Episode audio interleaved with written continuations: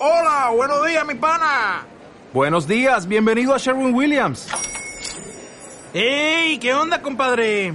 ¿Qué onda? Ya tengo lista la pintura que ordenaste en el ProPlus app. Con más de 6.000 representantes en nuestras tiendas listos para atenderte en tu idioma y beneficios para contratistas que encontrarás en aliadopro.com. En Sherwin Williams somos el aliado del PRO.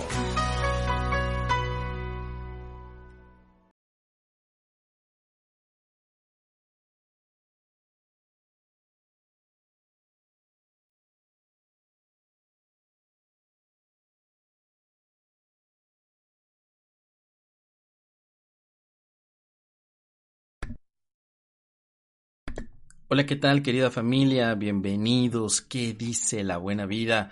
Ya estamos aquí en este maravilloso día, en este miércoles 4 de marzo del año 2020, listos para poder comenzar hoy con una transmisión más de este tu programa, Explorando un curso de milagros, un programa en donde por supuesto exploramos las diferentes premisas de este sistema de pensamiento con la luz del Espíritu Santo.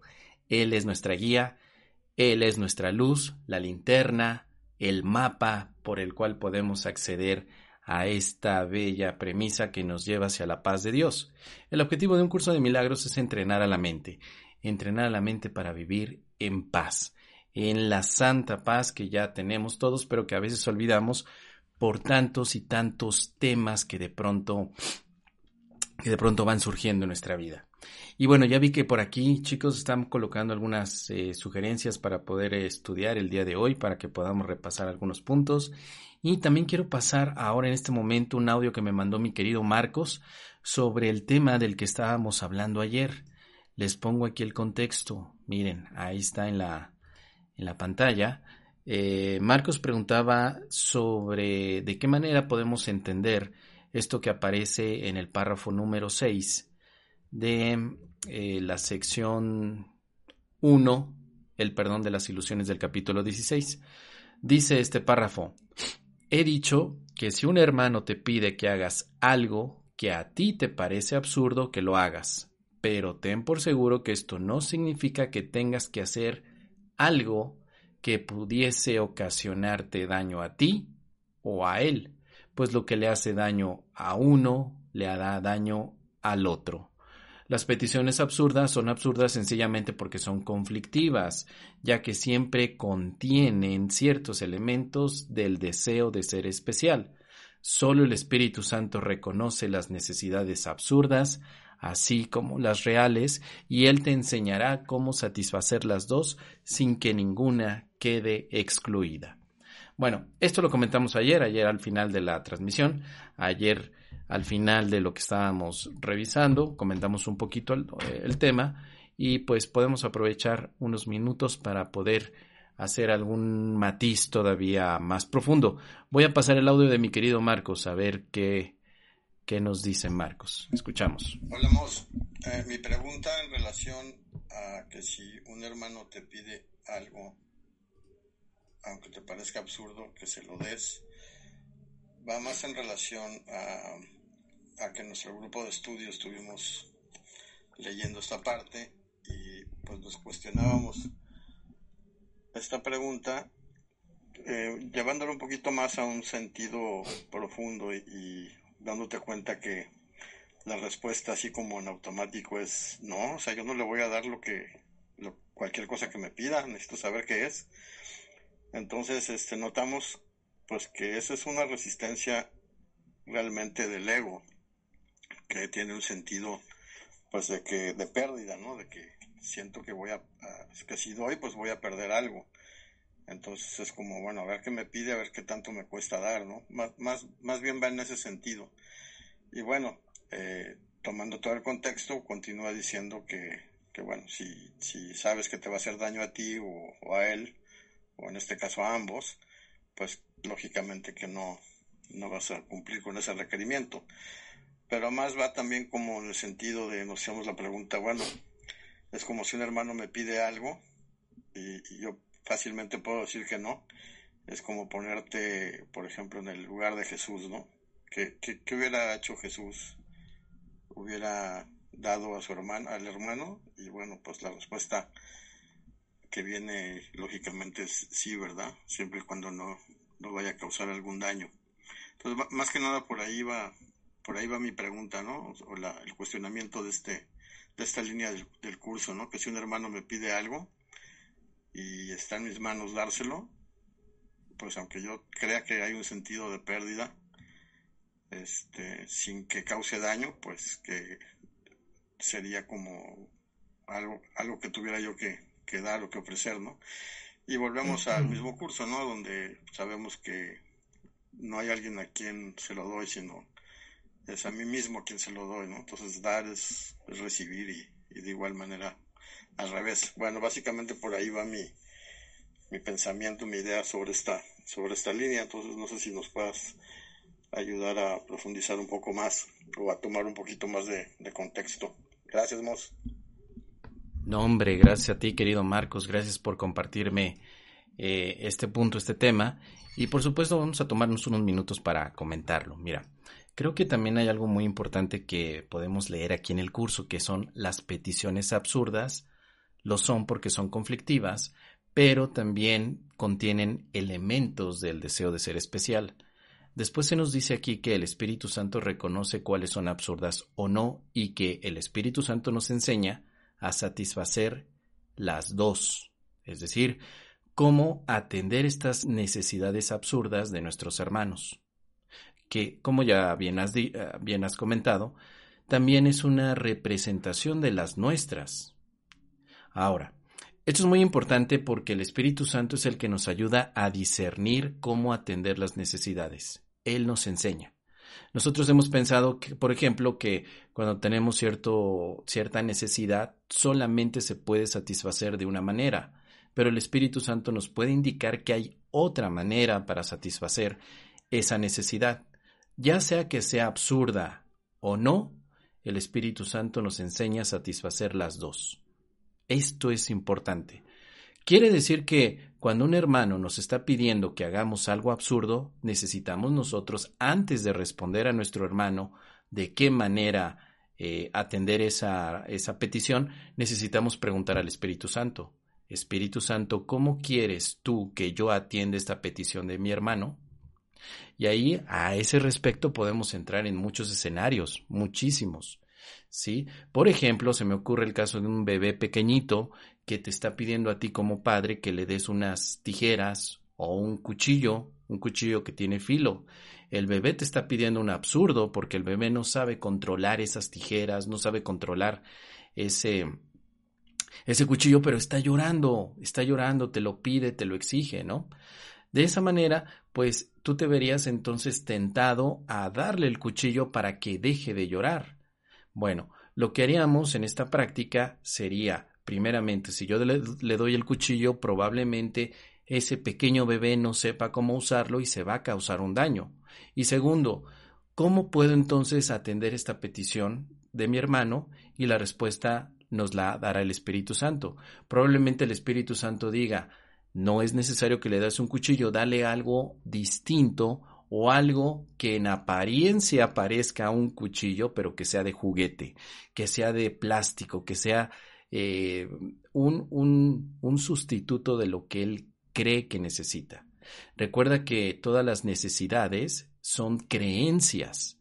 Creemos que nos hace falta algo. Creemos que necesitamos un cuchillo. Creemos que necesitamos la muerte. Creemos que necesitamos la carencia. Y esto se lo estamos pidiendo al mundo. Y cuando nosotros estamos trabajando el curso de milagros, también percibimos que nos lo piden a nosotros. ¿Cómo responderemos? Responderemos conforme a la guía del Espíritu Santo. Ahora se me ocurrió ese ejemplo del cuchillo. El Espíritu Santo me diría, no des un cuchillo, mejor da un juguete, da un, un elemento similar donde el niño pueda también tocarlo y jugar con él.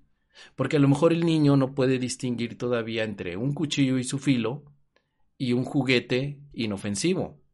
Pero el niño lo que quiere es tocar algo, quiere jugar con algo. Bueno, el Espíritu Santo nos capacita para que le demos entonces un juguete inofensivo. Así funciona esto ya a un nivel mucho más amplio, donde tenemos interacciones sociales con la gente. Y como dice aquí Marta Olivia, tal vez solo quiere atención. Entonces, las necesidades también son apariencias de partes básicas que ya reconocemos como peticiones de amor. Parece que tu hermano te pide un absurdo, pero en realidad está pidiendo amor, solo que no se da cuenta. Entonces él te está pidiendo, por supuesto, un cuchillo, pero en realidad te está pidiendo atención, te pide amor. El Espíritu Santo nos capacita para atender estas peticiones desde el amor. ¿Sí? Por lo tanto, probablemente el cuchillo ya no se va a usar. Ese es el tema que nos, eh, o digamos, la parte que vamos desarrollando a través del curso de milagros. Yo a veces le llamo la inteligencia espiritual. ¿Cómo atendemos de manera inteligente y espiritualmente a nuestros hermanos? ¿Cómo atendemos eso? Y lo hacemos siempre en el contexto de no dañarnos ni tampoco fomentar que los demás se dañen. Por eso la respuesta no tiene eh, no tiene enfoque siempre con un sí o con un no.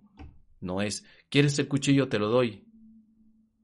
Porque eso significaría entonces una desconexión e indiferencia también. Por eso hay que tener cuidado. La resistencia no tiene que ver en que das el cuchillo o no, sino que más bien la resistencia sería a que no te unes a tu hermano, no lo ves como parte de ti. Te darías amor, te darías dolor, te darías perdón, ¿qué te darías a ti mismo? Así que en esta fase donde estamos revisando este tema, que por supuesto tiene que ver con el perdón de las ilusiones, también tenemos que englobarlo con el aspecto de la verdadera empatía.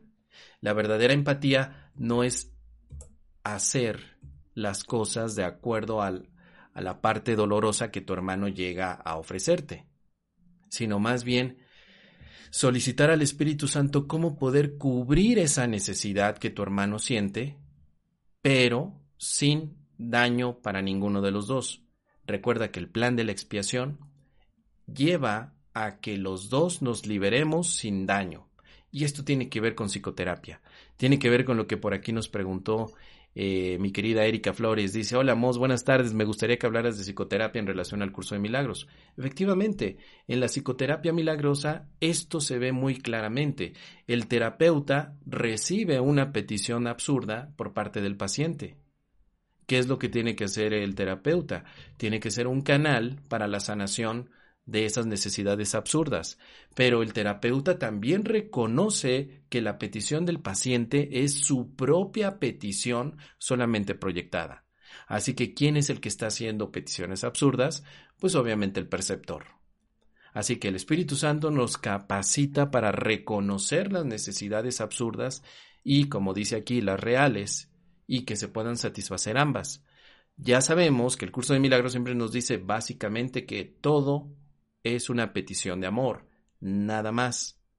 No hay otro tipo de necesidad y la petición de amor es una necesidad que surge de la idea de la separación, de pensar que no estoy en el amor.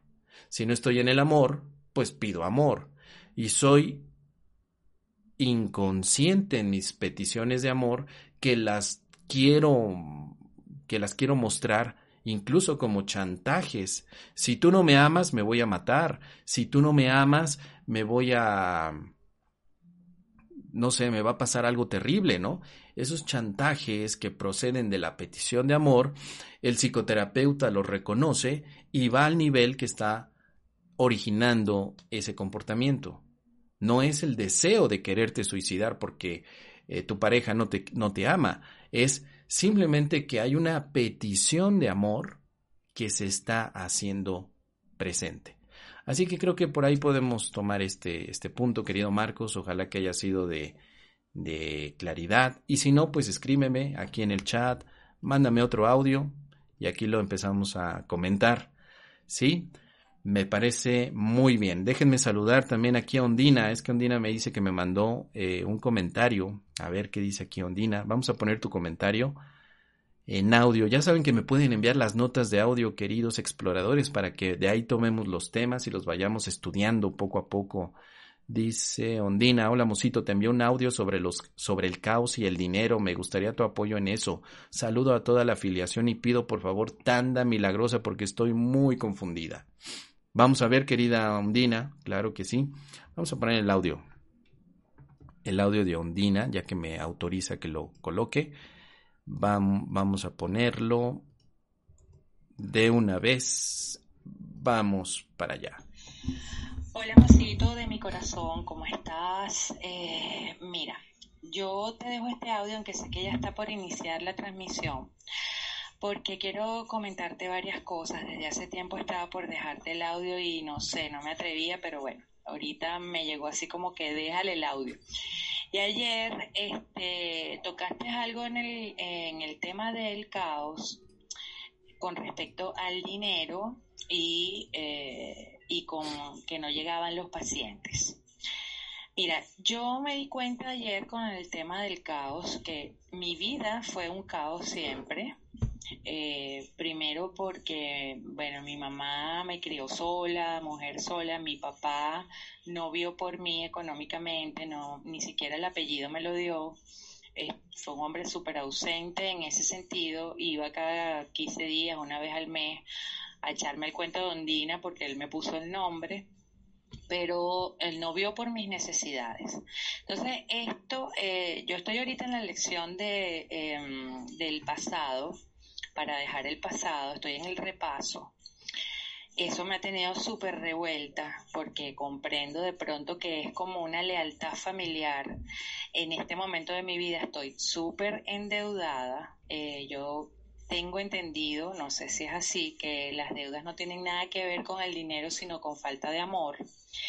Y bueno, yo he llorado a mares porque siento que yo sentí mucho desamor en toda mi crianza y ahora pues también viéndolo así, he visto que también me ha faltado mucho amor hacia mí misma. Por otra parte, teniendo mi padre terrenal que no vio por mí, que no me dio seguridad, que no me dio confianza, que no me dio nada, y a pesar de haber estudiado en un colegio de monjas durante 13 años, 14 años de mi vida, pues eh, se me hace súper difícil confiar en mi Padre Celestial, en mi Padre Dios. Yo estoy poniendo todo de mi parte, haciendo todas las lecciones, estoy súper comprometida con eso, pero quisiera una visión con respecto a esto de las deudas sobre todo que como sabes yo estoy eh, eh, dedicada en estos momentos a partir de mi renuncia al trabajo el año pasado, casi en la misma fecha que tú, em, para, eh, para trabajar con, con pacientes. O sea, yo hago psicoterapia desde hace 21 años, pero ahorita, bueno, estoy con este enfoque, pues. entonces, en realidad quisiera como que eso, pues, em, tener una visión acerca de todo ese caos, lo endeudada que estoy ahora y el que no me llegan los pacientes. Y no quiero resolver el tema del dinero con más préstamos porque es endeudarme más. O sea, no encuentro como que la, la salida. Muy bien, bueno, excelente. Gracias por compartirnos esto, querida, querida Ondina. Mil gracias. Y eh, bueno, hay varios puntos ahí interesantes me, que, me llamó mucho la atención el que pensaras que las deudas son peticiones de amor. Y, y no es así. Las deudas no significan nada. Las peticiones, mira, el mundo es una petición de amor. El mundo es una petición de amor. Todo lo que pasa en el mundo pues, es una petición de amor. No solamente las deudas, también la abundancia económica es una petición de amor. Mira, la abundancia económica es petición de amor. La carencia económica es petición de amor. La estabilidad económica es petición de amor. Respirar es petición de amor. Caminar por las calles es petición de amor. Sonreír es petición de amor. Es que el mensaje de un curso de milagros es, este mundo no es creación, no es expresión de Dios. Este mundo nació como un ataque a Dios. Y todo lo que este mundo tiene es una expresión primaria del ataque. Ahora, hay una conversión en nuestra, mente, o mejor dicho, una inversión de pensamiento. El mundo ya no representará ahora un ataque a través de la práctica del milagro. Por eso es que esto nos pone en un punto muy importante. el que nosotros volvamos a evaluar toda nuestra experiencia que tenemos en el mundo, pero no haciendo separación. Es decir, o todos coludos o todos rabones. Quiere decir, o todo lo que ves en el mundo significa algo, o todo lo que ves en el mundo no significa nada. No podrías decir que las deudas son peticiones de amor y que la estabilidad económica es una expresión de amor, porque esto está equivocado, eso sería dualismo. El curso de milagros no es un curso dualista, no se enfoca a que tengas más dinero, a que tengas salud física. El curso de milagros no es para vivir bien en el mundo. Esto nos tiene que quedar bien claro.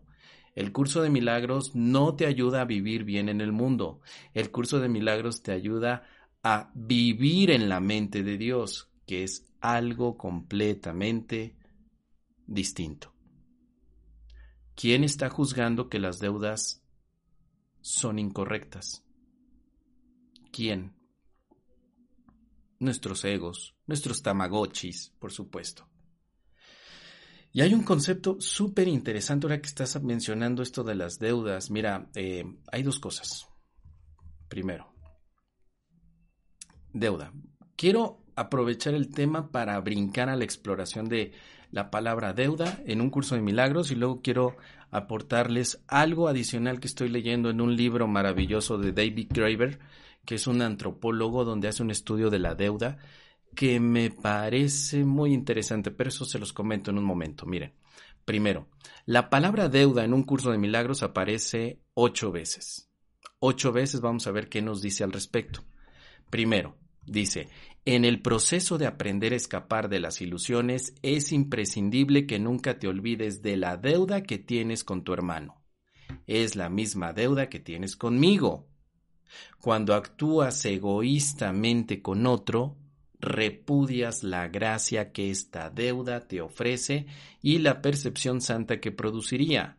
La palabra santa puede usarse aquí porque a medida que aprendes cuán endeudado estás con toda la afiliación, la cual me incluye a mí, te aproximas tanto al conocimiento como a la percepción lo permite.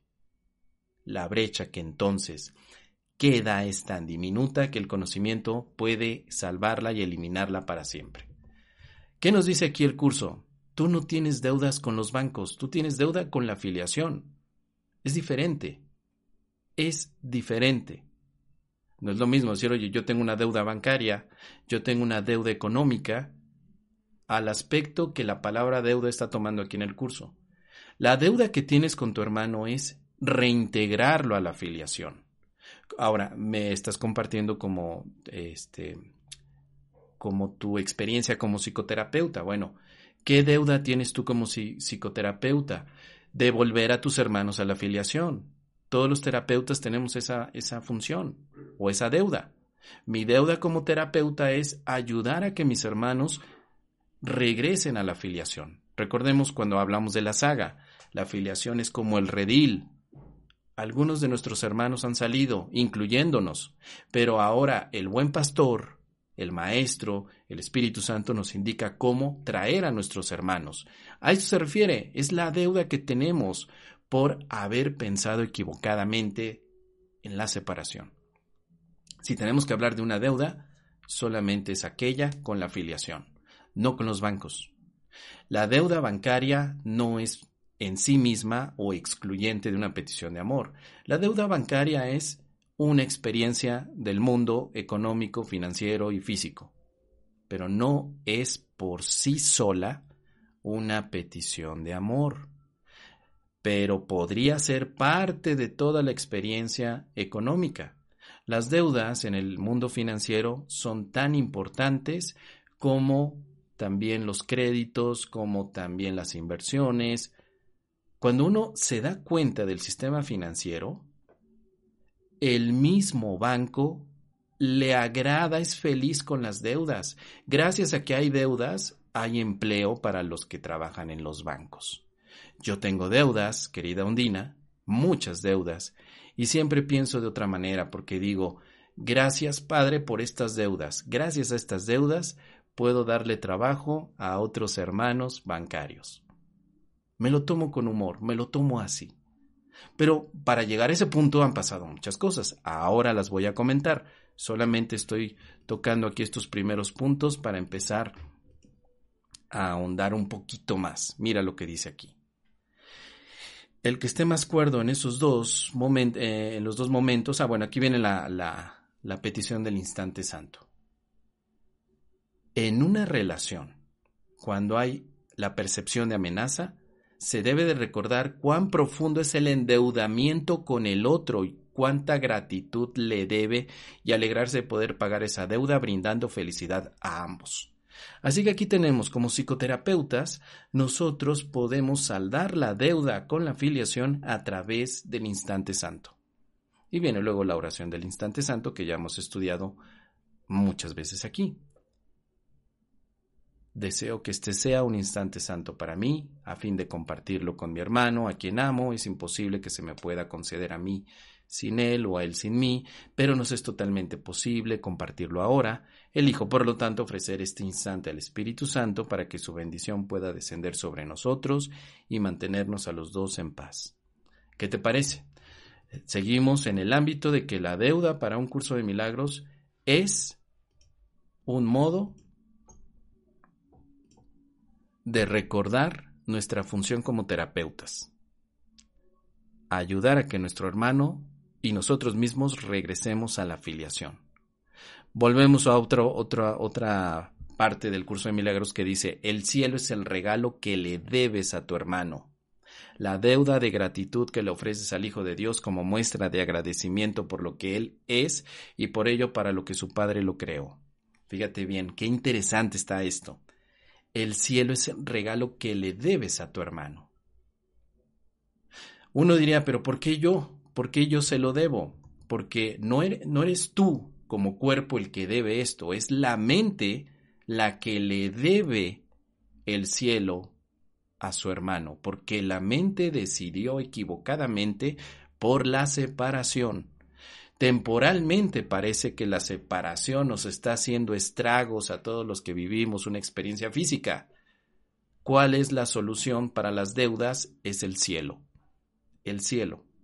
Y uno dirá, pero el cielo no lo veo con billetes. Ahora vamos a ello. Pero estamos hablando de la sanación mental. Primero, la deuda, la única deuda que nos va a ser útil en el trabajo de un curso de milagros es la que tenemos con nuestro hermano. Y la manera de sanar esa deuda es a través del instante santo que propicia la experiencia del cielo en nuestro hermano y en nosotros. Mi deuda con mis hermanos es el cielo. Soy terapeuta o practico la psicoterapia porque estoy completamente comprometido a regalar el cielo a mis hermanos. Que así sea. Yo no practico la psicoterapia para ganar dinero, practico la psicoterapia para retornar el cielo a mis hermanos. Y ahorita vamos a hablar también de, la parte económica, ¿eh? porque el curso de milagros más adelante nos habla de ello. Pero ahorita quiero poner el contexto de la función del terapeuta. Después dice por aquí, eh, si el pecado es real, entonces el castigo es justo e ineludible. La salvación, por lo tanto, solo se puede obtener mediante el sufrimiento. Si el pecado es real, la felicidad no puede sino ser una ilusión, pues ambas cosas no pueden ser verdad. Los que pecan solo merecen muerte y dolor y por eso es por lo que claman, pues saben que eso es lo que les espera y que los buscará y que en algún punto y en algún lugar los encontrará. De modo que puedan saldar la deuda que tienen con Dios. Debido a su terror tratan de escaparse de él, mas él los seguirá persiguiendo y ellos no podrán escapar. Bueno, esta es una descripción de lo que piensa el ego. Aparece en la lección 101. El ego piensa que el pecado es real, y piensa que tiene una deuda con Dios. Y esto es súper importante, porque ahorita nos vamos a ir al punto psicológico de la deuda, querida Ondina. ¿Sabes tú por qué? Hay una sensación de culpabilidad cuando tenemos deudas económicas, porque hay un trasfondo religioso en el asunto histórico. Justo por esto porque nuestros egos nos han dicho que tenemos deuda con Dios. Le debo a Dios, pero ahora lo proyecto con mis hermanos y efectivamente con el sistema bancario. El curso de milagros no te dice que tienes deuda con Dios, te dice tienes deuda con tus hermanos, pero en el ámbito mental, no en la parte física. Qué importante es esto. Tener deudas no es malo, no es censurable. Tener deudas es una experiencia, nada más. Así como puedes decir yo tengo tres pares de zapatos, puedes decir yo tengo tres deudas, tres hipotecas, cuatro hipotecas. ¿Qué significa para ti tener tres pares de zapato? Puedes decir, pues nada, simplemente los tengo y los uso. ¿Qué significa para ti tener tres deudas o tres hipotecas? Uy, no, es terrible. Terrible. No, no es terrible. No significa nada. Solo es una experiencia, una experiencia económica y financiera. Pero hay una connotación psicológica. Está la idea de que tener deudas es malo y es pecaminoso. Por eso quise resaltar este punto. Queremos, fíjate, y lo voy a decir tal cual, queremos saldar las deudas económicas del banco para saldar inconscientemente la deuda que tenemos con Dios. Como eso no puede ser posible, me refiero a la deuda con Dios porque no existe, al poco rato nos volvemos a endeudar económicamente y volvemos a pensar que si saldamos nuestras deudas económicas, estamos saldando la deuda con Dios y estamos en una constante revolución que nunca termina. Este punto lo quiero resaltar y es algo de lo que muchas veces menciona en el taller Finanzas en Paz que que, ha nacido justo de todos estos temas. Porque hemos confundido la conexión que tenemos con Dios con la conexión con el mundo. Hemos pensado que el mundo me está diciendo cómo está mi nivel de abundancia espiritual. Y no es así. El mundo no te está diciendo lo que Dios te dio. El mundo te está diciendo al contrario, te está diciendo lo que tú te quitaste con Dios. Respirar, usar un cuerpo, quiere decir que tú te quitaste de Dios la experiencia espiritual. ¿Quién es el que tiene deudas económicas? Tu identidad corporal. Nada más. Si tú no tuvieras cuerpo, ¿tendrías deudas económicas? Pues no, claro que no. Los cuerpos los estamos usando como expresiones deudoras por la confusión que tenemos, la confusión de saldar las deudas con Dios. Dios no, Dios no tiene problema con nosotros, jamás. Dios nos dice, hijo mío, tú no tienes deudas conmigo. Pero el Espíritu Santo nos dice, tú tienes deudas con tus hermanos, porque tú estás separando a tus hermanos de la filiación. Lo estás haciendo tú. Dios no tiene nada que ver. Después dice aquí, y al saldar la deuda que tenemos con la verdad, una deuda que consiste sencillamente en abandonar los autoengaños y las imágenes que venerábamos falsamente, la verdad regresa íntegra y llena de júbilo a nosotros. Ya no nos engañamos. El amor ha regresado a nuestra conciencia y ahora estamos en paz otra vez, pues el miedo ha desaparecido y lo único que queda es el amor. Querido Marcos, agradezco mucho tu donativo, tu superchat. Mil gracias, hermano. Mil, mil bendiciones. Bien, para hacer comentarios sobre esto. Mira, saldar la deuda que tenemos con la verdad es abandonar los autoengaños. ¿Qué significa eso? Es dejar de venerar las imágenes ¿Sabes qué imagen veneramos? Esa imagen que tiene un papel, que es un papelito, que es una moneda, la que llamamos dinero. Nos preocupa tanto la deuda económica porque tenemos una veneración a la imagen que llamamos dinero, plata, morralla, lana, em, guita. La veneramos. En realidad la veneramos. No se nos ha ocurrido poder vivir en este mundo si no es con dinero. Saldar la deuda con la verdad significa dejar de adorar. Y dejar de adorar es dejarte de preocupar. Tenemos una deuda bancaria, claro, hay que pagarla. Oye, no puedo pagarla. Bueno, vamos a ver qué podemos hacer al respecto. Pero que eso nos quite el sueño, que eso nos quite la paz, es una distracción tremenda. Tremenda y nuestros egos están, bravo, muy bien, ahí te va otra deuda o búscate otra deuda donde puedas proyectar la supuesta deuda que tienes con Dios.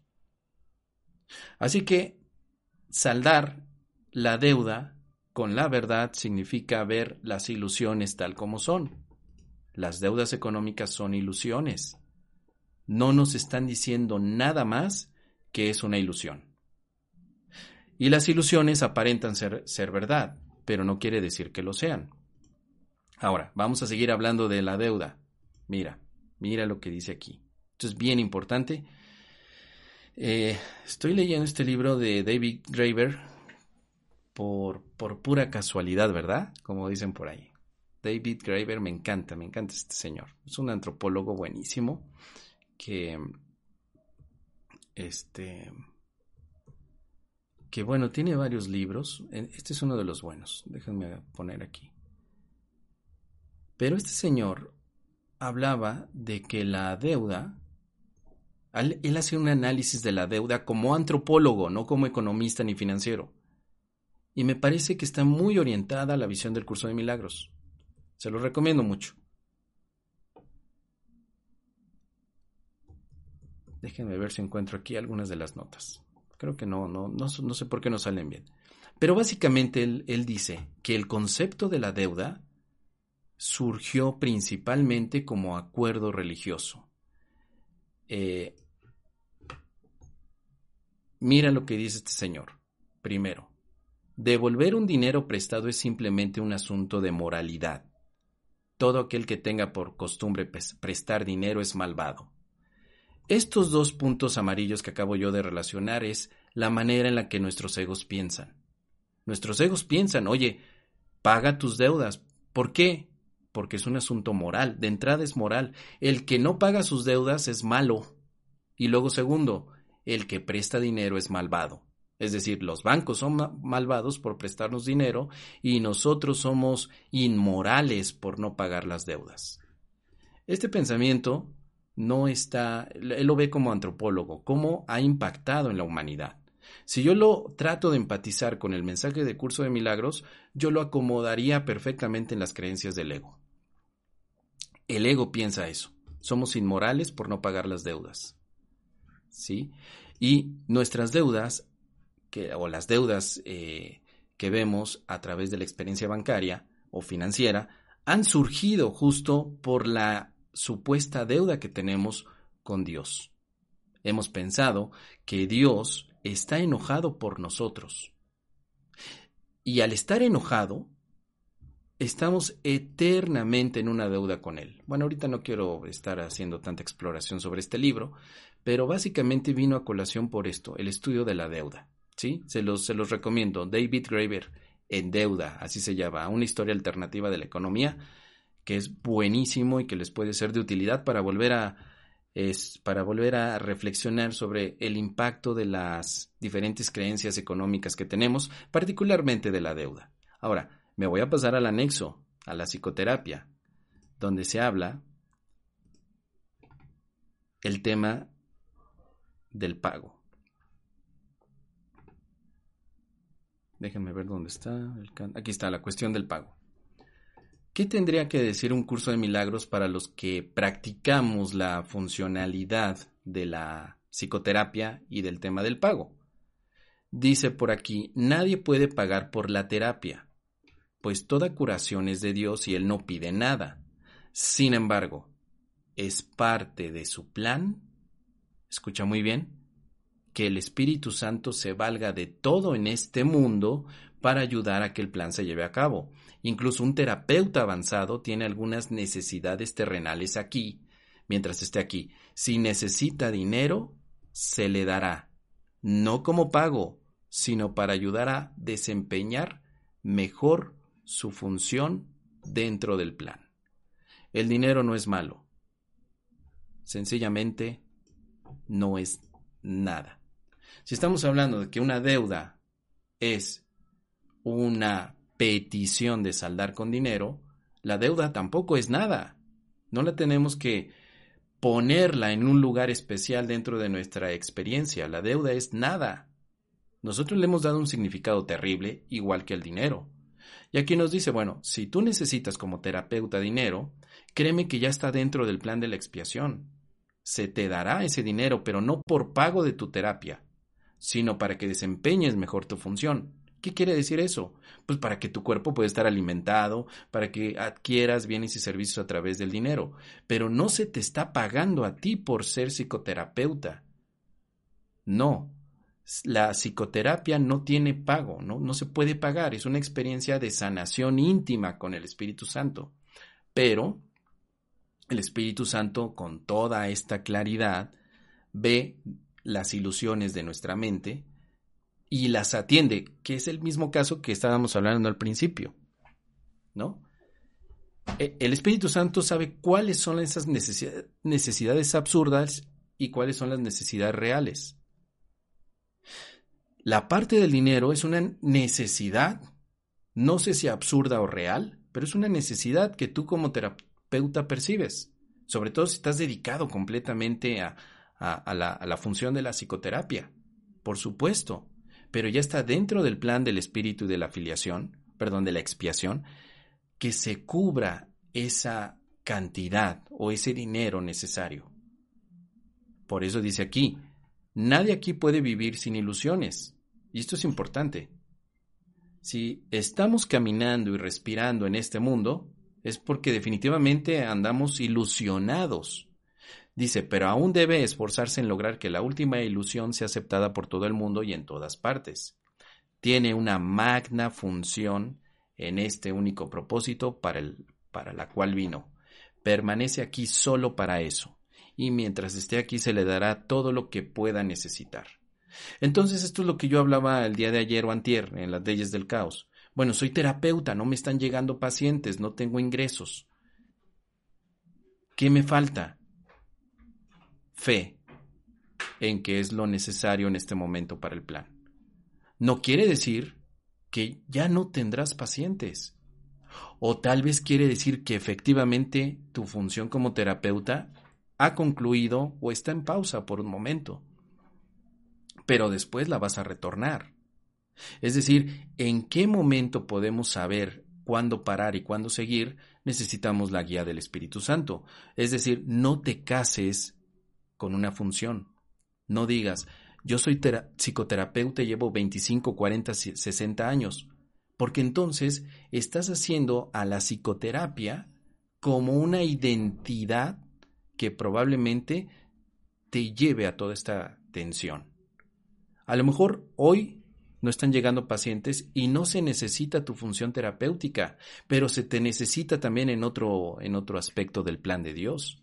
¿Por qué no le preguntas al Espíritu Santo, bueno, ¿qué más puedo hacer? Si en este momento no hay pacientes es porque mi función está pausada. ¿Es eso malo? No. Es que ahora tienes otro momento del tiempo en el que lo puedes usar para algunas otras cosas. Si tú le preguntas al Espíritu Santo, tal vez el Espíritu te diga, bueno, ahora lo conveniente sería, por ejemplo, que des clases clases de cocina, clases de matemáticas, clases de otra cosa, etc. Pero la flexibilidad es una de las características del practicante de curso de milagros. No se casa con una función, se permite ser flexible para que entonces esta parte del dinero también llegue. Pero si yo nada más digo, no, no, no, yo solo soy psicoterapeuta, pues obviamente tú te estás limitando. No te adjudiques tú una función. Mejor pregúntale al Espíritu Santo, ¿qué función quieres que desempeñe? ¿Cuál? ¿Cuál toca hoy? Bueno, pues hoy toca la de terapeuta, muy bien. Al día de mañana, ¿cuál toca? No, pues hoy te toca la de dar clases, muy bien. ¿Cuál toca al día siguiente? Pues te toca simplemente descansar, muy bien. Bueno, esas son las situaciones en las que el maestro de Dios o el practicante de un curso de milagros va desarrollando poco a poco, pero que no se preocupe por los temas del dinero. Y quiero hacer otras otras exploraciones aquí. Déjenme ver. Déjenme ver dónde está.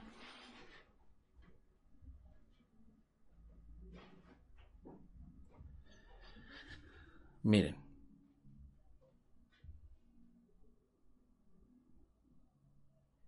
Aquí viene una explicación más detallada. Hay una regla que siempre debe observarse. No se debe rechazar a nadie porque no, no pueda pagar. Nadie es enviado a otro por casualidad. Y esto es muy importante, que el terapeuta reconozca que aunque no hay pacientes, siempre tiene hermanos que llegan para que se viva la práctica. Dice aquí las relaciones tienen un propósito, es irrevelante cuál pudo haber sido su propósito antes de que el Espíritu Santo entrase a formar parte de ellas. Luego dice, tal vez vino para darle a su hermano el dinero que éste necesitaba. ¿Sí? Aquí hay otro punto. La manera del dinero no siempre va a llegar únicamente por ser terapeuta. Te puede llegar por donativos, te puede llegar porque ayudaste a alguien y de pronto regresa a ti y te ofrece ese dinero. No limites la experiencia de la recepción del dinero únicamente como terapeuta. No, porque entonces el que está limitando esto eres tú, no el Espíritu Santo. El Espíritu Santo reconoce tus necesidades y te va a ayudar a cubrirlas. Una vez que tú comienzas a laborar con el plan de la expiación, créeme que la parte económica va a estar cubierta, pero no como tú quieras, sino como el Espíritu Santo te lo indique. Te digo que hasta puedes solicitar donativos y aportaciones voluntarias en diferentes áreas que estés también cubriendo con el Espíritu Santo. ¿Por qué no? También es otra manera. Dice aquí, ambos serán bendecidos en este intercambio. Fue, tal vez fue enviado para enseñar al terapeuta cuán grande es su necesidad de perdón y cuán poco valor tiene el dinero en comparación. Claro, una vez más ambos son bendecidos. Mira, eh, yo ya lo he comentado antes. Déjame ver si aquí tenemos, esta es la cuestión del pago. Déjame ir otra vez al curso de milagros, vamos a brincar allá para seguir viendo el tema del dinero en, en diferentes puntos. Déjame hacer aquí dinero directamente.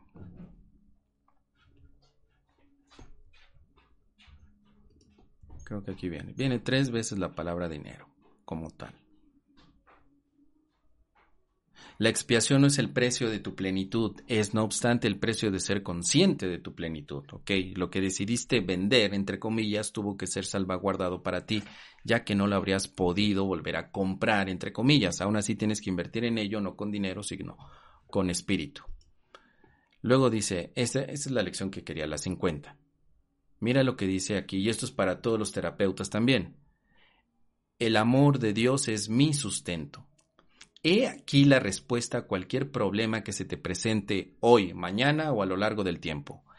Crees que lo que te sustenta en este mundo es todo menos Dios. Has depositado tu fe en los símbolos más triviales y absurdos. Por ejemplo, has puesto toda tu fe en las píldoras, toda tu fe en el dinero, toda tu fe en la ropa protectora, toda tu fe en la influencia, toda tu fe en el prestigio, toda tu fe en caer bien, toda tu fe en estar bien relacionado y además en una interminable eh, lista de cosas huecas y sin fundamento a las que dotas de poderes mágicos. Efectivamente, al dinero también le llamamos magia. Porque si tengo dinero, tengo vida. No, señor. El dinero también es una, un aspecto mágico. Pues sí, con dinero baila el perro. Claro, qué mayor magia que esa, ¿no? y sin dinero bailamos como perros. ¿Qué mayor magia que esa? Bueno, no estoy diciendo que sea malo, solo que es una ilusión, que no tenemos que echar toda la carne al asador para hacer cosas para ganar dinero, que una vez que nos hemos dedicado a ser parte del plan de Dios de la expiación, el dinero es una de las cosas que deben de pasar a segundo plano. Es decir, confío en que llegará. Pero no confíes condicionando. Confía sabiendo que puede llegar de diferentes fuentes. Yo en el año pasado ya, ya he contado mucho la historia, pero la vuelvo a repetir muy básicamente porque la tengo aquí muy, muy vivida, muy íntegra. Agosto 2019, yo renuncio a mi empleo, donde todo mi sistema económico estaba súper estable, había alcanzado lo que se puede conocer como que la estabilidad económica y financiera. Renuncio para dedicarme 100% de mi tiempo tanto a la parte de sanación con un curso de milagros como a la extensión y poderlo compartir sin estar limitado en mi tiempo. Y a partir de que digo sí, resulta que nadie me llama para una conferencia. Nadie. Me... Empiezo yo a tocar puertas. Oye, ¿te gustaría que diera una conferencia de un curso de milagros? Y me decían, no, Mos, ahorita no, joven, venga más tarde. Y ahí me tienes, y me iba a otro lugar. Oye, ¿te gustaría una conferencia de curso de milagros? Y me decían, no, joven, ahorita no, más tarde. Y pasaban y pasaban los días y de pronto llegaban las deudas económicas. Me sentía culpable, me sentía terrible, terrible. Porque dije, ¿qué he hecho? ¿Qué tontería acabo de hacer? Afortunadamente tenía estas herramientas y esto pudo sanar lo más rápido posible. Invoqué el instante santo, invoqué estas lecciones, me puse a leer otra vez el curso de milagros, dije, ¿qué está pasando aquí? Y lo que pasó fue lo siguiente, que yo quería únicamente ganar dinero dando conferencias. Así te lo digo, o sea, yo quería ser el conferencista al que se le pagara bien y nada más. Esto de hacer psicoterapia yo no lo quería hacer. Esto de estar transmitiendo por YouTube todos los días no era algo que yo consideraba para ganar dinero. No, yo solamente puro viaje, pura conferencia y ahí el dinero. Allí estaba el billete. Pues resultaba que no. ¿Por qué te cuento esto? Porque esa fue la lección que yo aprendí de que si mi función es participar en la expiación, no tengo yo que decir cómo. Por el contrario, necesito volverme humilde y decir, Espíritu Santo, dime cómo quieres que participe. Y el Espíritu Santo me dijo, vamos a poner en pausa tu aspecto de conferencista. Pero ¿cómo? Si es lo único que sé hacer, dar conferencias. No, vamos a ponerlo en pausa. Entonces, ¿qué hago? Comienza a dar psicoterapia. ¿Y cómo voy a dar psicoterapia si yo sé muy poco o casi no tengo experiencia en psicoterapia? No te preocupes. Si lo aceptas, te llegan las personas. Así que me guardé por un momento y empecé a aceptar la función de terapeuta. Y entonces me di cuenta que era otra fase de mi propia sanación que necesitaba cubrir. Y luego surgieron estas, eh, estas exploraciones de YouTube. Y yo, bueno, pues sí, hago estas exploraciones. Pide dinero no pasa nada. Y hasta de agosto a la fecha, ustedes, queridos exploradores, me están ayudando en mi parte económica. Yo tenía miedo a pedir dinero, o sea, honestamente, yo decía, ¿cómo voy a pedir limosna? Yo, después de ganar tanto dinero, estar pidiendo limosna por estar transmitiendo en YouTube, pues, ¿qué crees? He tenido que aprender una lección de perdón y decir, ¿por qué no? Parte del plan de la expiación es que no te dé vergüenza solicitar un apoyo económico. Alguien te lo dará, alguien no, no hay problema, llegan más y más fuentes. ¿Por qué te cuento todo esto? Porque todo esto tiene relación efectivamente con esa sensación de que es que no tengo dinero. Bueno, ¿en qué estás trabajando? Pues estoy trabajando en cosas del mundo. Bien. ¿Y estás en el curso de milagros? Bien. Trabaja con el Espíritu entonces, que tu empleador sea el Espíritu Santo. Él te hará llegar los medios y los pagos económicos, no por lo que estás haciendo, sino para que puedas desempeñar mejor tu función.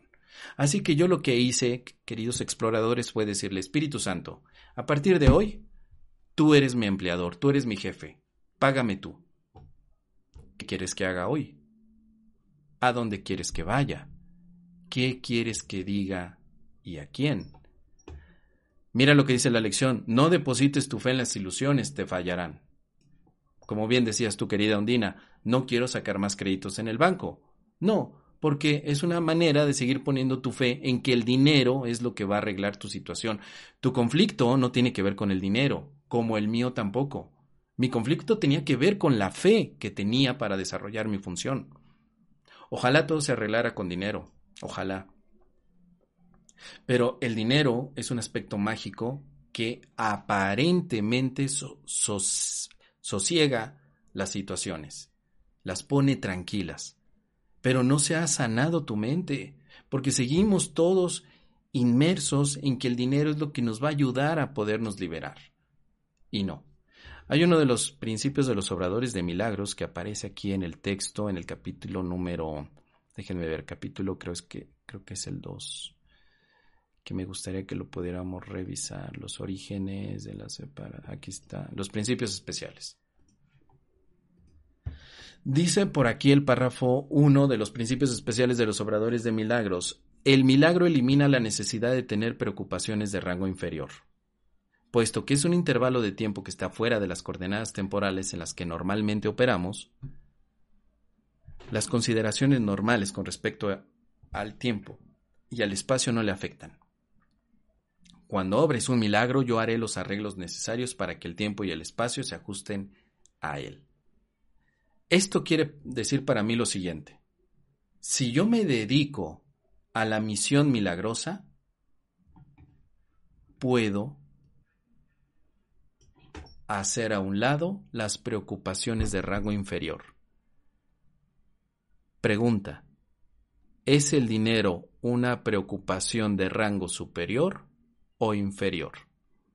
¿Dónde la quieres poner? Si yo la pongo como rango superior, no puedo milagrear. Siempre decimos, vamos a milagrear. Bueno, vamos a milagrear sería ocupación, ocupación de rango superior. Es decir, estoy aquí para milagrear. Pero si pongo al dinero como superior, pues estoy aquí para conseguir dinero. Oye, Mos, ¿qué haces aquí? Pues correteando la chuleta, ¿no? Así decimos en México. ¿Tú qué, qué onda? ¿Cómo te va? ¿Qué estás haciendo? Correteando la, la chuleta. También decimos en México, sacando pal chivo, o sea, chambeando. ¿Qué estás haciendo? Trabajando, consiguiendo dinero. Ahora, ¿qué es lo que decimos cuando estamos en la práctica del curso de milagros? ¿Qué estamos haciendo? Milagreando. O sea, mi prioridad es milagrear. Y el dinero viene viene porque es una preocupación de rango inferior y está cubierta en el plan de la expiación. ¿Cómo viene, cómo viene tu dinero, Mos? De muchas fuentes. A veces con las conferencias, a veces con la venta del libro, a veces en YouTube también, a veces en PayPal, a veces en las clases, a veces le caí bien a alguien y me regaló dinero. Así. Pero no llega el dinero para quedarse, llega el dinero simplemente para desempeñar mi función mejor. Eso es todo. No me interesa acumular dinero. Por eso tengo deudas. Sí, yo tengo muchas deudas. Pero gracias al, al, plan de la expiación puedo dormir en paz y tranquilo, porque ya sé que las deudas son parte de la ilusión, parte del mismo juego económico. ¿Qué te parece entonces este enfoque? perdonar la idea de que la deuda es una petición de amor y mejor ver que la deuda es una ilusión más. Perdonar al dinero como un elemento mágico que resuelve la vida. Porque así como hemos dicho que tanto las pastillitas como eh, la el dinero también es magia. Con él queremos básicamente resolver nuestros conflictos emocionales y no es así. El dinero no te está diciendo nada de tu conflicto emocional. El dinero simplemente es otro distractor más en el ámbito de querer sanar tu mente. En el dinero tú no estás reflejando nada. El dinero solamente es una ilusión. Igual que los cuerpos. Los cuerpos no están reflejando tu enfermedad mental. No, no, no. Los cuerpos son otra ilusión como el dinero. Y lo vuelvo a decir, pensar que por tener deudas económicas, estás pidiendo amor. Es exactamente lo mismo que decir, tengo tanto dinero que también estoy pidiendo amor. No es la cantidad del dinero lo que define tu petición de amor. No. Básicamente tu petición de amor la estás expresando en todos los ámbitos de tu vida. Yo estoy expresando mi petición de amor ahora, en este momento, a través de explorando un curso de milagros. A través de ello. Claro, ah, pero ya no, lo, ya no lo especializo, ya no digo únicamente con explorando un curso de milagros, únicamente expreso mi petición de amor. No, no, no, es con todo. Por eso sigo haciendo mi práctica para todos los aspectos de, de mi vida. Ahora, creo que ya nos vimos por aquí muy enfocados a este tema. Déjenme ver cómo están los comentarios, queridos exploradores, porque ahora ya andamos aquí con un montón de cosas y ya no sé cómo, cómo continuar. Déjenme ver. Dice por aquí.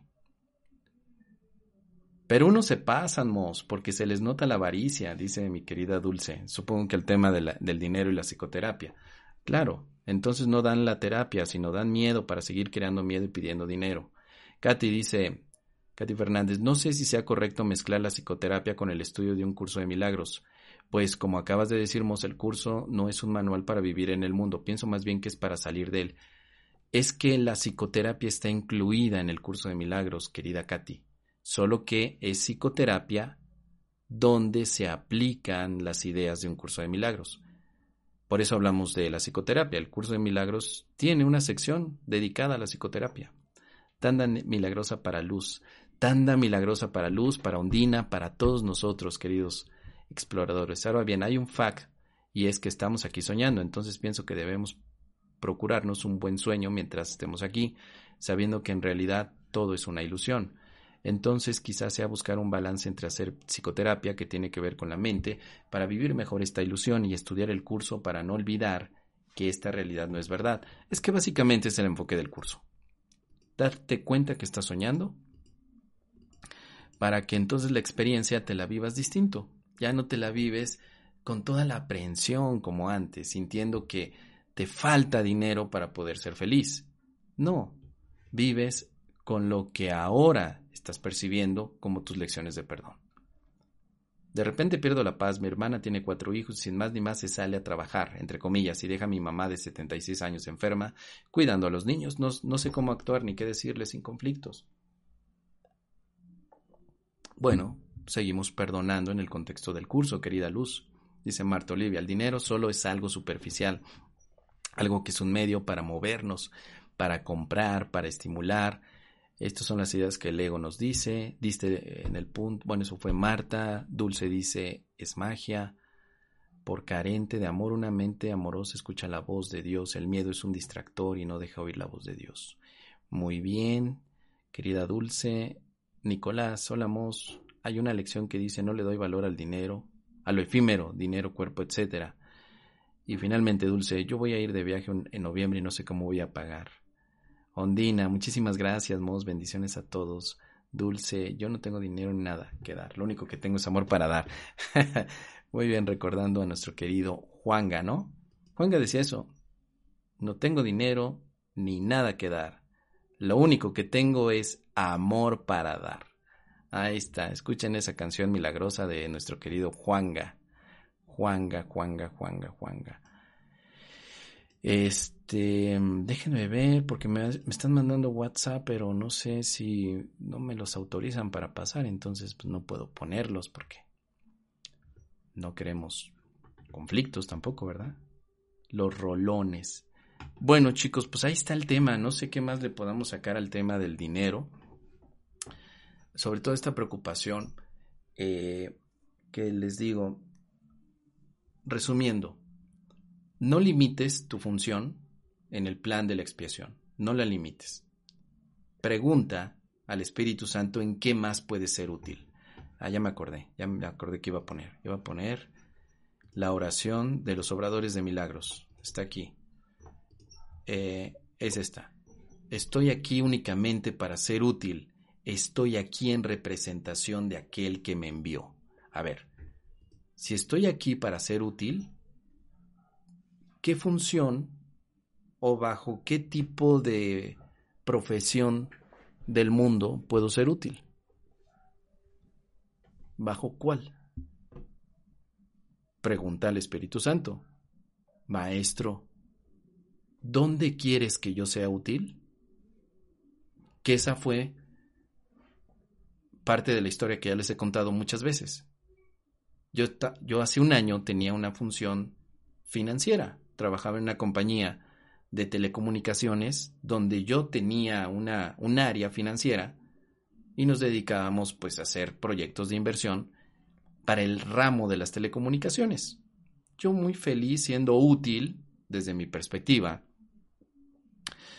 con los diferentes proyectos, con mi Excel, con mis fórmulas financieras y matemáticas, con toda mi parte metódica. Yo bien feliz, muy feliz, aparentemente. Llegó un momento en el que estaba dividiendo mi vida, mi vida de percepción o la ilusión de vida, entre la función financiera y la función como conferencista del curso de milagros. Hasta que llegó un punto que el cansancio me estaba agotando y ya no sabía si era lo correcto o no.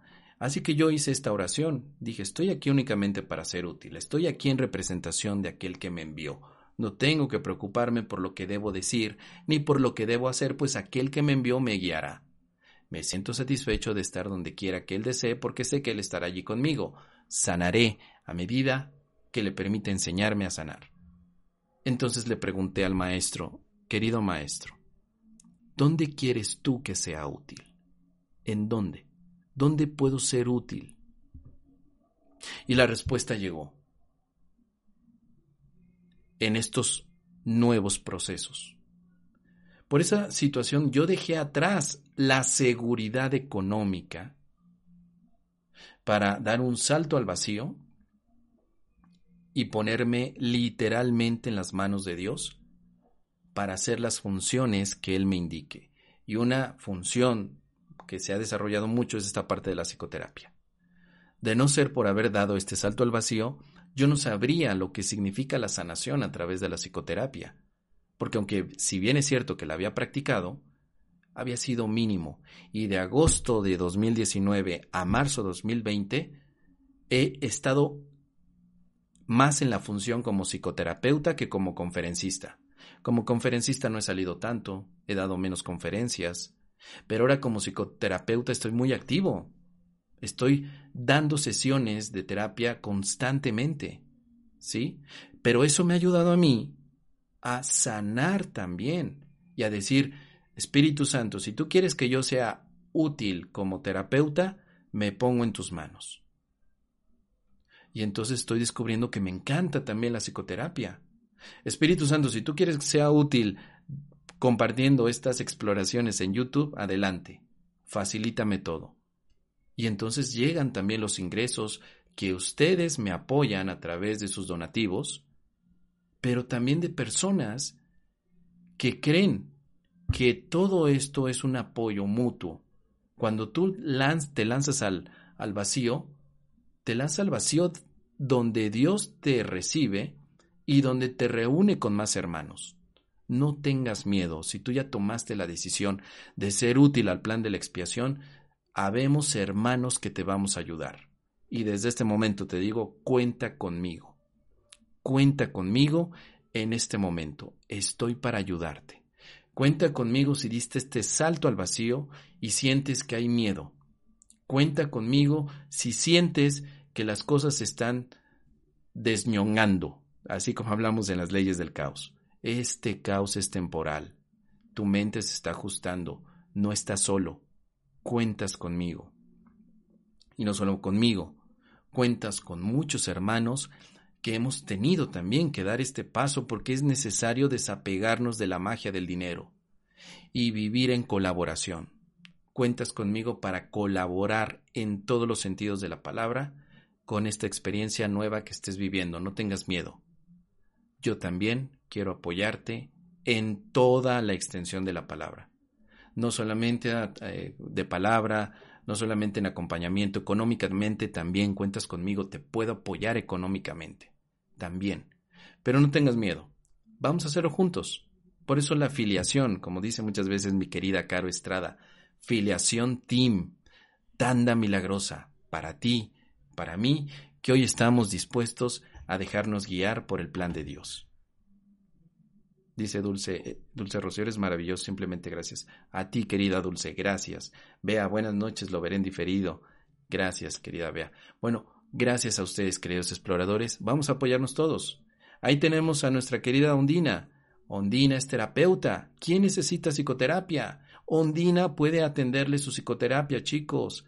A ver, Ondina, autorízame para pasar tu número de WhatsApp o tu página web, autorízame, querida Ondina, para hacer extensivo esto a todo el mundo, que todos te conozcan y miren, vamos a hacer una nueva sección en Explorando un curso de milagros.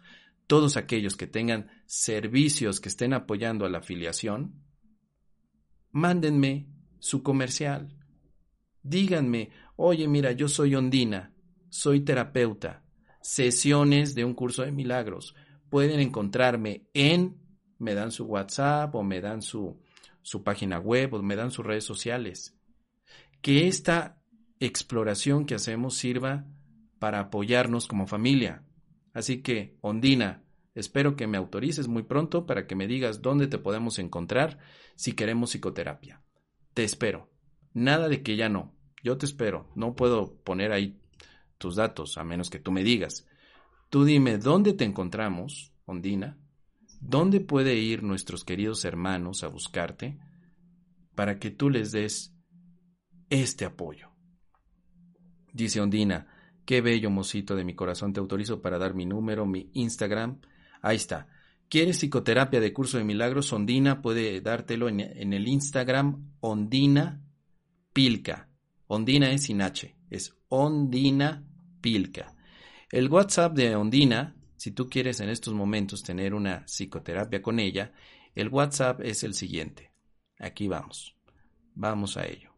Es indicativo de países 56 9 56 53 61 91 56 9 56 53 61 91 Voy a ver si en mi página web y de hecho Ondina tiene una página web también, ondinapilca.com. Ahí búsquenla, ondinapilca.com.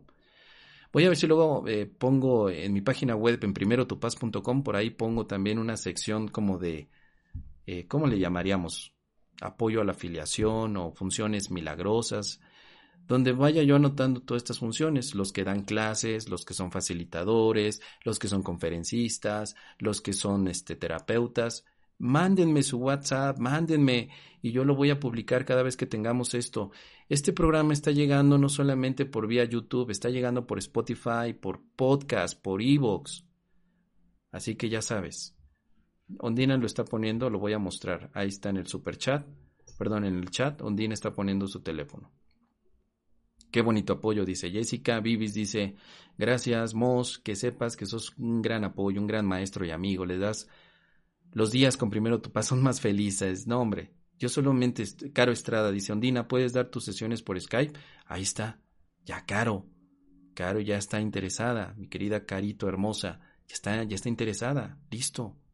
Hagamos esto, chicos. No pasa nada. Miren, también, si de pronto estamos dando aquí una exploración, si yo estoy hablando y estoy eh, sobre el tema de la exploración y uno de ustedes quiere decir, oigan chicos, miren, quiero recordarles que yo tengo este servicio, publíquenlo en el chat en vivo que tenemos en YouTube, yo no me enojo, yo entiendo que nos estamos ayudando porque así como alguien me echó la mano a mí, alguien me dijo, Mos, yo te voy a ayudar, y como ustedes lo están haciendo a través de sus donativos, que me apoyan, que me emplean, hay gente que, me, que de aquí me ha dicho, mira, ven a mi país a dar una conferencia y te voy a pagar por eso. Hombre, me están ayudando. Yo, yo tengo esa deuda con ustedes. No es una deuda económica, es una deuda de amor. Yo quiero corresponder con ustedes.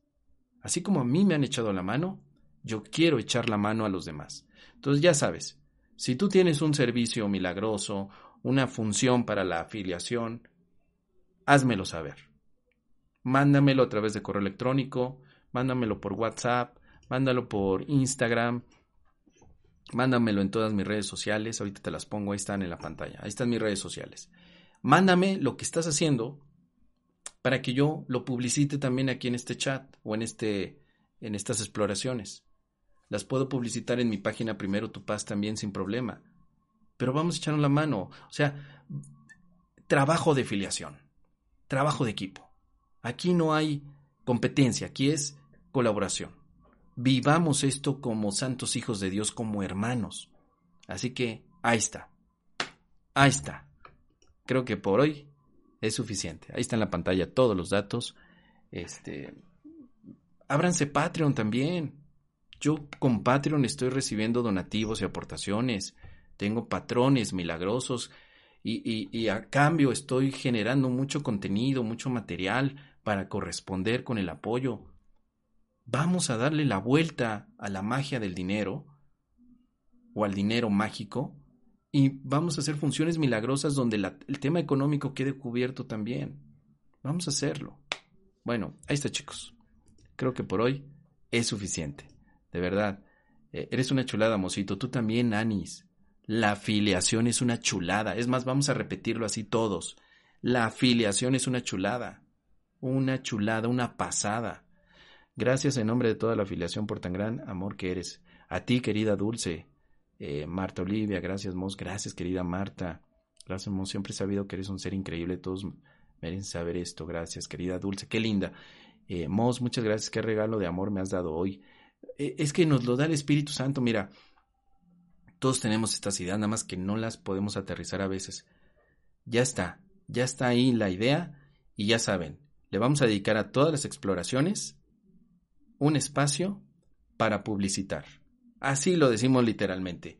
Aquí puedes publicitar lo que tú estés haciendo como función, sin problema. O lo publicitas tú en, eh, eh, en el en vivo del chat, o me lo mandas en redes sociales y yo le doy voz a tu publicidad, sin ningún problema. Ya quedó esto. Listo. Ahí estamos. Felices y contentos, ¿no? Vámonos entonces. Vamos a milagrear. Perdonando ando y por supuesto tanda milagrosa a todos nosotros que nos estamos echando la mano. Échame la mano. Así esa va a ser. Mira, ese es el hashtag. Ese es el nuevo. Cada vez que tú tengas un servicio milagroso, ponme échame la mano. Échame la mano. Échame la mano con doy terapia. Échame la mano con eh, voy a ir a México a dar, a dar conferencias. Échame la mano con eh, ayúdenme a perdonar. Estanda milagrosa es échame la mano. Échame la mano porque quiero que los demás conozcan este servicio que estoy dando. ¿Sí? ¿Les parece bien? Listo. Ya quedamos. Nos vemos entonces mañana, chicos, con otro tema, con otra exploración. Ojalá que esto haya sido de sanación, de apoyo para todos, que sigamos adelante echándole ganas, pidiendo que la luz del Espíritu Santo nos ayude a liberarnos de tanto dolor, tanto conflicto y por supuesto recordar que somos tal como Dios nos creó, amorosos, plenos y que todo lo que pasa aquí en el mundo es temporal, que no nos tomemos tan en serio, que solamente levantemos la mano y pidamos ayuda. Porfa, échame la mano, porfa, ayúdenme, porfa, tanda milagrosa y nos unimos todos con el poder milagroso, con la gengidama milagrosa, con ese kame kame ja milagroso que podemos enviar desde nuestra mente a todos los rincones de la mente para que la afiliación regrese completita al redil. No te distraigas con los aspectos mágicos. Vente al redil. Te necesitamos aquí en el redil.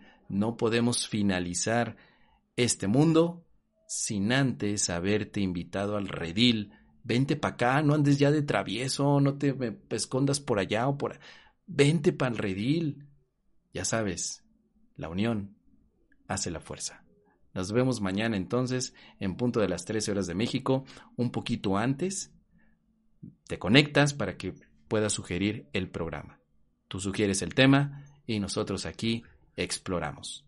Ya sabes, explorando un curso de milagros me dicen Mos, me dicen Gervasio, me dicen de mil maneras, pero sobre todo quiero estar aquí contigo, ayudándote y apoyándote en este camino.